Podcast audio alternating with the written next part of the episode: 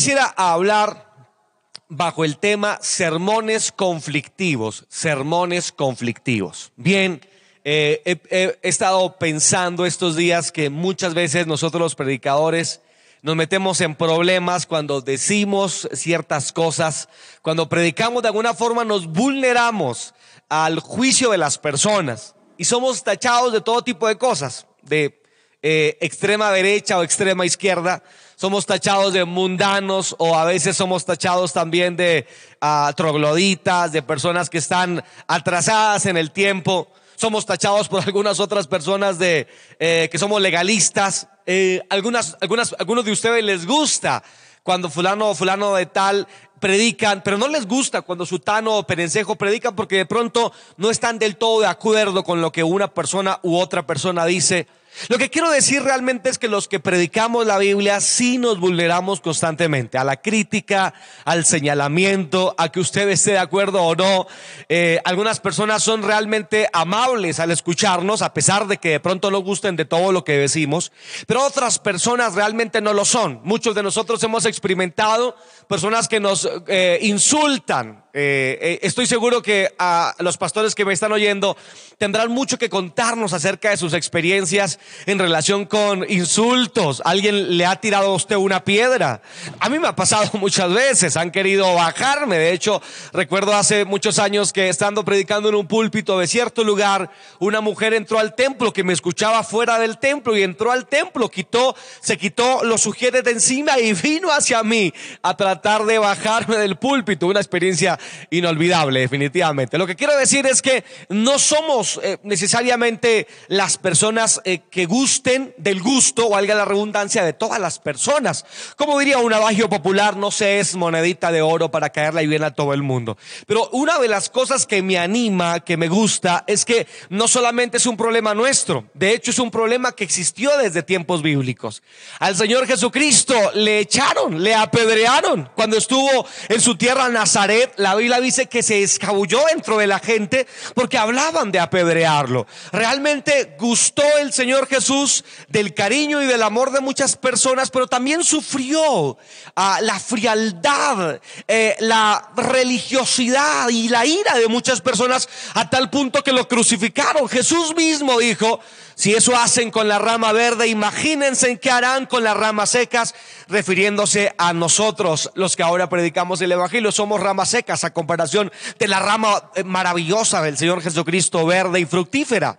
Ahora, el Señor Jesucristo también predicó sermones que hicieron que eh, aparentemente fueran un conflicto de momento. Los sermones de Jesús no siempre gustaron a todas las personas. Los de Pablo tampoco. Los de Pedro tampoco. Realmente muchas personas sufrieron eh, al predicar la palabra de Dios, incluso hasta la muerte. Y quiero citar estos versículos porque los versículos que leímos, espero que usted les haya prestado su atención. Los versículos que le leímos tienen las reacciones de todo tipo y de todos los colores frente a un sermón que el Señor Jesucristo predicó.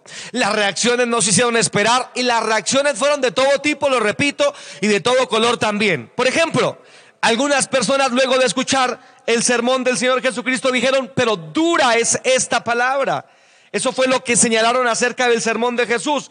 Dura es esta palabra. Es lo que la gente decía acerca del sermón del Señor Jesucristo. Si tú crees que siempre se estaba a gusto cuando se escuchaba a Jesús, pues te digo que no. Porque los discípulos dijeron, dura es esta palabra.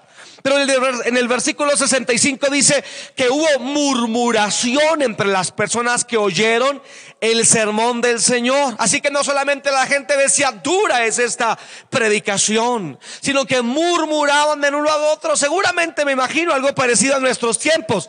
Se codiaban con el del lado diciendo, pero este Señor, ¿qué le está ocurriendo? ¿Cómo, cómo fue capaz de decir esto? Estoy seguro que en algún momento algunos de los que ustedes, de ustedes que me escuchan en esta mañana, se han codiado el uno al otro para decir, pero ¿qué está diciendo este Señor? ¿Pero qué le ocurrió? ¿Cómo fue capaz de decir esto? Pues también le pasó al Señor Jesucristo. En el versículo 61 también leemos que el Señor Jesucristo, viendo la actitud de las personas y los discípulos, Jesús les dijo, ¿acaso esto les ofende? Noten que el Señor Jesucristo también se adentró en aquel pleito que generó su sermón. ¿Acaso les ofende mucho lo que les he dicho? Él obviamente les estaba arguyendo. ¿Acaso te ofende lo que te dije? ¿Acaso no te gusta lo que predico? ¿Acaso te molesta lo que dije? Es lo que Jesús está diciendo. Tanto fue así los resultados del Señor Jesucristo en su sermón, que según el versículo 66 que ya leímos, desde entonces muchas personas se fueron. Literalmente en griego dice, desde entonces muchos volvieron a las cosas de atrás. Así que el Señor Jesucristo con su sermón aquel día no ganó gente, aparentemente perdió gente. Aquel día la iglesia que, que, pastoreaba el Señor Jesucristo allá en la Palestina antigua, polvorienta, no creció, disminuyó. Mucha gente dejó de seguir al Señor Jesucristo después de su sermón. Es más, el versículo 67, eh, eh, después de que Jesús vio que gente se iba de la iglesia, vio a los discípulos que también decían duras esta palabra, vio a los discípulos que también murmuraban, a los doce, y Jesús les ve quizás con rostro colérico, les dice, ¿acaso queréis iros también vosotros? Algo así como la puerta está abierta, si te quieres ir, te puedes ir. Quiero decirles que yo no me he atrevido a decir eso, pero Jesús sí lo hizo. Y Jesús le dijo a sus discípulos, no se lo dijo a, qué sé yo, a una persona que venía cada, cada, cada de vez en cuando a la iglesia, sino que se lo dijo a sus manos derechas. Ustedes también quieren irse de, de aquí por el sermón que prediqué. El sermón fue tan así que también hubo una de las frases más solemnes en este sermón, porque cuando Jesús dijo esto, Pedro se levanta y dice, Señor, pero ¿a quién iremos? Si solo tú tienes palabras de vida eterna. En este sermón ocurrió de todo. Estoy seguro que toda la semana se habló del sermón que el Señor Jesucristo se predicó aquel domingo en la mañana seguramente. Ahora, ¿Qué fue lo que Jesús dijo para que hubiera tanto, tantas reacciones tan diferentes? ¿Qué fue lo que Jesús dijo para que la gente lo amara y la gente lo aborreciera? ¿Qué fue lo que Jesús dijo para que la gente ya no quisiera seguir más al Señor? ¿Qué fue lo que el Señor dijo para que según la Biblia algunos regresaran a su vida antigua? ¿Qué fue lo que el Señor Jesucristo dijo? Pues quiero decirte algo antes de responder a esa pregunta retórica. Lo que quiero decir es señalar un momento el carácter de Jesús. Recordemos que Jesús era un hombre comprometido con su mensaje con su ministerio, con su llamado y con su Padre Celestial también. No solamente lo fue Jesús, lo fue también el apóstol Pablo. Recordemos que el apóstol Pablo dijo, si yo buscara el favor de los hombres, no sería siervo de Cristo. De manera que rescato eh, eh, la idea en Jesús y en Pablo del llamado que tenían y del compromiso que tenían con su llamado. Estos hombres, eh, y, con respeto digo hombre, tan, tan a secas al Señor Jesucristo, pero estos hombres fueron tan comprometidos con lo que venían a hacer a esta tierra, en, en especial el Señor Jesucristo y obviamente el apóstol Pablo también, que no les importaba el favor de los hombres. Es decir, que después de un sermón Jesús no quería tu aplauso. Y Jesús no predicaba para tu aplauso. O para que tú apalmearas sus espaldas. O para ganar el favor de las personas. Pablo tampoco lo hizo. Pablo dijo, yo no busco el favor de los hombres. Y si buscara el favor de los hombres, no sería siervo de Cristo. Así que amigos, estamos ante tremendos predicadores. Y obviamente estamos ante Jesús de Nazaret. De quien se dijo era maestro. Y cuando se dijo Jesús, tú eres maestro, Jesús dijo, sí, ustedes tienen razón, de cierto lo soy, soy maestro. Y al maestro no le importan las reacciones tuyas necesariamente hablando. El Señor predicó su palabra con limpia conciencia. En Juan capítulo 17, terminando su ministerio, Jesús ora al Padre, dice, Señor, los que me diste aquí los traje. Y lo que me diste hacer en la tierra ya lo estoy haciendo. Al final de su muerte en la cruz, Él dijo, consumado es. ¿Ven ustedes el compromiso de Jesús para con el Padre? No tenía que ver con favor de los hombres. Y esto me reta a mí como predicador. Y nos debe retar a todos, a todos nosotros y a usted, querido pastor, amigo líder y hermano que es predicador de la, de la santa palabra de Dios. Y es que nuestro compromiso antes que con la gente es con Dios. Claro. Yo espero que la gente venga a Cristo. Yo espero que tú que me estás escuchando hoy vengas a Cristo. Es más, te pido que vengas a Cristo. Te ruego que vengas a Cristo. Pero más allá de mi rogar y de mi querer está el servir al Dios vivo. Tú y yo servimos a un Dios vivo. No te dé eh, eh, ponlo como segundo plano la opinión de las personas. Amigo que empezaste la vida cristiana y te preocupa demasiado lo que dice tu familia, tienes que dejarlo a un lado. Porque será imposible que agrades a los hombres y a Dios también. Será imposible que agrades a tu compañero de trabajo mundano que no te quiere ver evangélico, que no te quiere ver cristiano y agradar al Dios a Dios al mismo tiempo. O agradas a tu familia inconversa o agradas al Dios que hizo los cielos y la tierra. Pero a, Dios, a dos señores amigos no se les puede servir. Definitivamente no lo vas a poder hacer. Ahora, ¿Qué fue lo que el Señor Jesucristo dijo en este tan mencionado sermón que se ha predicado? Bueno, eh, déjenme decir una cosa más antes de decirles puntualmente lo, qué fue lo que le dijo. El contexto del sermón. Siempre será importante verlo. Cuando usted ve el contexto se da cuenta que el Señor Jesucristo había acabado de hacer el milagro más importante de todo el Nuevo Testamento, que es la repartición de los panes. Ustedes lo recuerdan, ¿verdad? Cuando el Señor multiplicó aquellos panecillos y aquellos pececillos y le dio de comer a más de cinco mil hombres. Lo que indica que podía haber más de trece mil personas contando mujeres y niños también. Era realmente una multitud, algo increíble y de unos pececillos y de unos panes, el Señor le dio de comer a toda esta inmensa y gran multitud. Y les dio de comer a todos. Esto está en Juan capítulo 6, versículos de 9 al 13. Esta fe no solamente, esto no solamente fue un milagro, fue una señal en sí, ya que Juan llama esto no milagro, lo llama una señal de las ocho señales que presenta el Evangelio según San Juan. Ahora, las reacciones de las personas a causa de este milagro no se hicieron esperar. Y las reacciones puntualmente fueron dos. Óyeme bien, por favor, óyeme bien esto.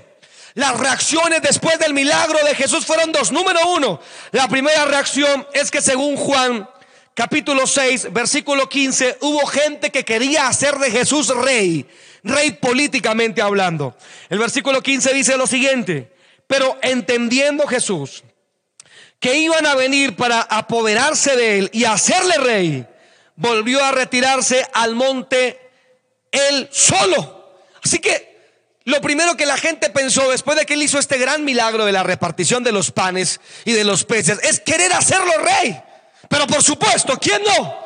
¿Quién no va a querer a un rey que da de esta manera? El comunismo estará contentísimo con un rey como este. Alguien que le diera de comer a todo el mundo cuando tuvieran hambre. Pero al querer hacerlo rey, Jesús se apartó de allí y no quiso que lo tomaran como rey. Pues el llamamiento de Dios también era lo repito, comprometido. Jesús no venía a ser rey político de esta tierra. Jesús venía a ser el rey de tu corazón, no el rey del momento. Pero la segunda reacción que la gente tuvo es que la gente empezó a seguirlo. Estas 13 mil personas, quizás 15 mil personas, empezaron a seguir al Señor por todas partes. Cuando caminaba, esta gente iba detrás de Jesús.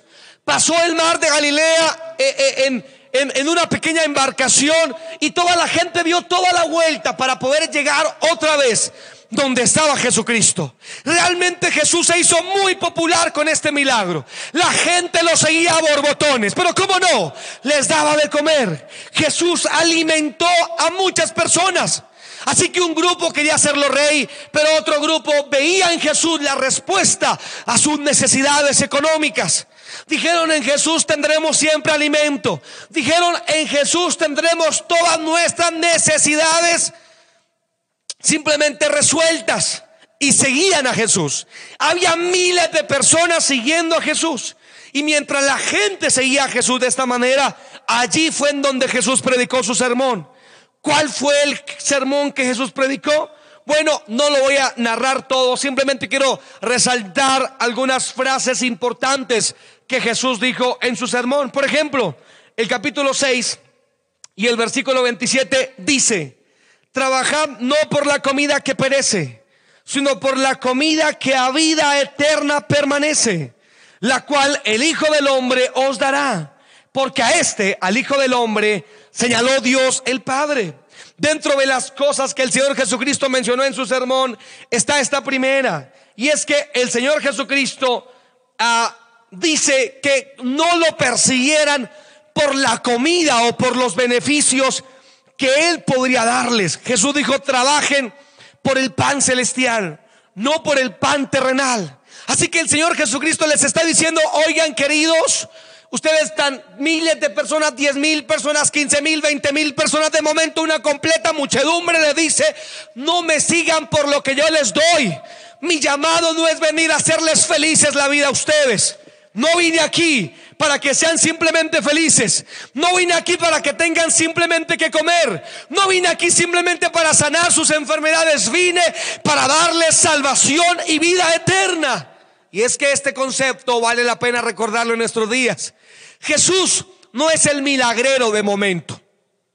Jesús no es el Papá Noel que te da casa, carro y beca necesariamente hablando. Jesús no es el Dios que tiene necesariamente que satisfacer todos nuestros deseos, muchas veces carnales y mundanales. Jesús no es aquel que está llamado para satisfacer todo lo que se te venga a ti en el antojo. La gente quería seguir a Jesús porque encontraba en Jesús alguien que les daba cosas. Pero Jesús le dice, no, yo no vengo a darte cosas, no vengo para que seas feliz, ni siquiera no vengo para que tengas todo, vengo para que no te falte la salvación. Y Jesús, como un colador, cuela las intenciones de las personas. Está bien, mis queridos, que Dios responda a nuestras necesidades tantas veces. Él es bueno y nos da tantas veces. Él es bueno y nos sana. Él es bueno y nos provee. Él es bueno y nos bendice más allá de lo que nosotros a veces soñamos e imaginamos, pero esa no es la razón por la cual tú y yo debamos ser cristianos. La razón tiene que ver con algo más sencillo un camino angosto, una puerta angosta. Esa puerta angosta se llama Jesucristo. Él no vino para darte casa, carro y beco. Él vino para salvarte de tus pecados y redimirte y hacer que tu alma no fuera al infierno. Es sencillo y es claro. Todo lo demás es por añadidura. Todo lo demás son beneficios adicionales. Pero el principal beneficio no es el pan que Dios te da físicamente hablando. El principal beneficio es la salvación de tu alma. Amigo, puede que Dios no te dé nada en la tierra, pero si te diera salvación, oh, eso, eso es suficiente para nosotros. Amigo, Jesús no vino para que fueras el más feliz necesariamente hablando, vino para salvar tu alma pecaminosa. Para eso vino Jesús. Así que con la muchedumbre, imagínense en la cena un gran culto dominical. Cualquier predicador estaría fascinado con la cantidad de audiencia que tenía esa mañana. Cualquiera de nosotros hubiéramos estado hipnotizados y, hubiéramos dicho, gracias Dios porque por fin tengo la muchedumbre que siempre quise y que siempre soñé, pero esa mañana el sermón de Jesús fue diferente, fue cortante, fue al corazón, partió el espíritu y el alma de las personas que, los, que lo estaban oyendo y les habló la realidad y le dijo, no me sigan por el pan que les doy síganme, porque necesitan ser salvos por mi causa. Aquí está el primer concepto muy importante que el Señor Jesucristo citó en su sermón. Hay un segundo concepto también y de la misma forma importante. El versículo 47 dice de la siguiente manera, de cierto, de cierto os digo, el que en mí cree, tiene vida eterna. El que en mí cree, tiene vida eterna. Lo segundo que el Señor Jesucristo quería despertar en la mente religiosa de los oyentes era la fe. El que en mí cree tiene vida eterna. Los judíos estaban acostumbrados a hacer cosas. Los judíos estaban acostumbrados a hacer para recibir. Eso fue lo que les enseñó la ley. Tengo que hacer para recibir. Pero el Señor Jesucristo era diferente con el mensaje que predicaba. Colocó el hacer en un segundo plano y, levantó no el hacer, sino el creer. Y dijo, el que en mí cree tiene vida eterna. Jesús con su mensaje sencillo retó a los sacerdotes de momento que todavía enseñaban todos estos rituales religiosos para poder ser salvos. Pero Jesús los simplificó y dijo, el que en mí cree tiene vida eterna. Así que esto golpeó el corazón orgulloso de los religiosos de momento. La gente religiosa de momento estaba esperando que Jesús señalara los requisitos para ser salvo a los que ellos estaban acostumbrados a escuchar a sus predicadores de momento. Pero Jesús no les dijo lo que debían hacer, les dijo lo que tenían que creer. Les dijo tienen que creer en Jesucristo. Así que yo tampoco quiero decirte esta mañana lo que tienes que hacer. Seguramente tienes mucho que hacer, pero antes de lo que tienes que hacer, tienes que creer en algo. No importa lo que hagas si no crees, pero si crees, a pesar de lo que no has hecho, Dios puede salvar tu alma, porque no se trata de lo que tú haces, se trata de lo que tú crees. Y si no crees, eres un simple religioso. Si solamente haces pero no crees, puede que estés perdido. Si no has creído en Jesucristo como tu Señor y Salvador, es posible que estás perdido. No se trata de hacer, se trata de creer. Y con esto no estoy diciendo que podemos hacer lo que nos dé la gana. Lo que estoy diciendo es que antes de hacer, tienes que creer. Jesús simplificó y le dijo a los religiosos, crean en mí crean en mí. Si tú crees en mí, tendrás vida eterna. Amigo, te lo digo de esta forma, si crees en Jesús, de todo tu corazón podrás ser salvo. Pero la última cosa que el Señor Jesucristo dijo está en los versículos 35 y 48. Jesús le dijo, yo soy pan de vida o el pan de vida. El que a mí viene nunca tendrá hambre y el que en mí cree no tendrá sed jamás. Y el versículo 48 del capítulo 6 también de Juan dice, vuestros padres comieron el maná en el desierto y murieron. Este, refiriéndose a él, es el pan que desciende del cielo para que él que de él come no muera. Yo soy el pan vivo que descendió del cielo. Si alguno comiere de este pan, vivirá para siempre. Y el pan que yo daré es mi carne, la cual yo daré por la vida del mundo. Aquí tenemos, mis amados, una afirmación cortante del Señor Jesucristo. La afirmación es sencilla, yo soy lo que usted debe comer. La gente venía buscando que Jesús les diera pan, pero Jesús los asombra con esta afirmación. Soy yo el pan de vida. Mi carne es la que ustedes deben comer. Algunos se burlaron porque no, entendían el cuadro que el Señor Jesucristo trataba de plantear. El cuadro era sencillo. Esa búsqueda que tenían que hacer por el pan físico debía volcarse ahora a la búsqueda del pan espiritual que es Jesús. Estas sencillas palabras hicieron que la gente no quisiera volver a seguir al Señor Jesucristo. Los discípulos mismos estuvieron dudando. La razón era sencilla. Síganme a pesar de que no les dé nunca pan. Síganme a pesar de su orgullo religioso que no sirve acá. Lo que tú haces no tiene el valor que, que tendría lo que tú crees. Y finalmente el Señor dijo, coman de mí. Soy yo la razón de su cristianismo. Soy yo la razón de que vivan una vida diferente. Soy yo la razón del cielo. Soy yo la razón del Evangelio, porque sigues a Jesús. ¿Cuál es la razón de que esta mañana sigas a Jesús? ¿Y qué si Jesús no te bendijera más? ¿Y qué si no tuvieras pan para mañana? ¿Y qué si no tuvieras que comer esos días? ¿Y qué si económicamente ya no tuvieras la solvencia que hoy tienes? ¿Y qué si lo que amas ya no estuviera? ¿Y qué? ¿Y qué? ¿Y qué? ¿A Jesús amas de todo corazón, en verdad? ¿Es Jesús la razón de tu vivencia cristiana? ¿Podrías decir como Job, Jehová dio, Jehová quitó, sea bendito el nombre de Jehová? ¿Podrías, a pesar de lo que Él no te dé o lo que Él te quite, seguir honrando y viviendo para la gloria de Dios?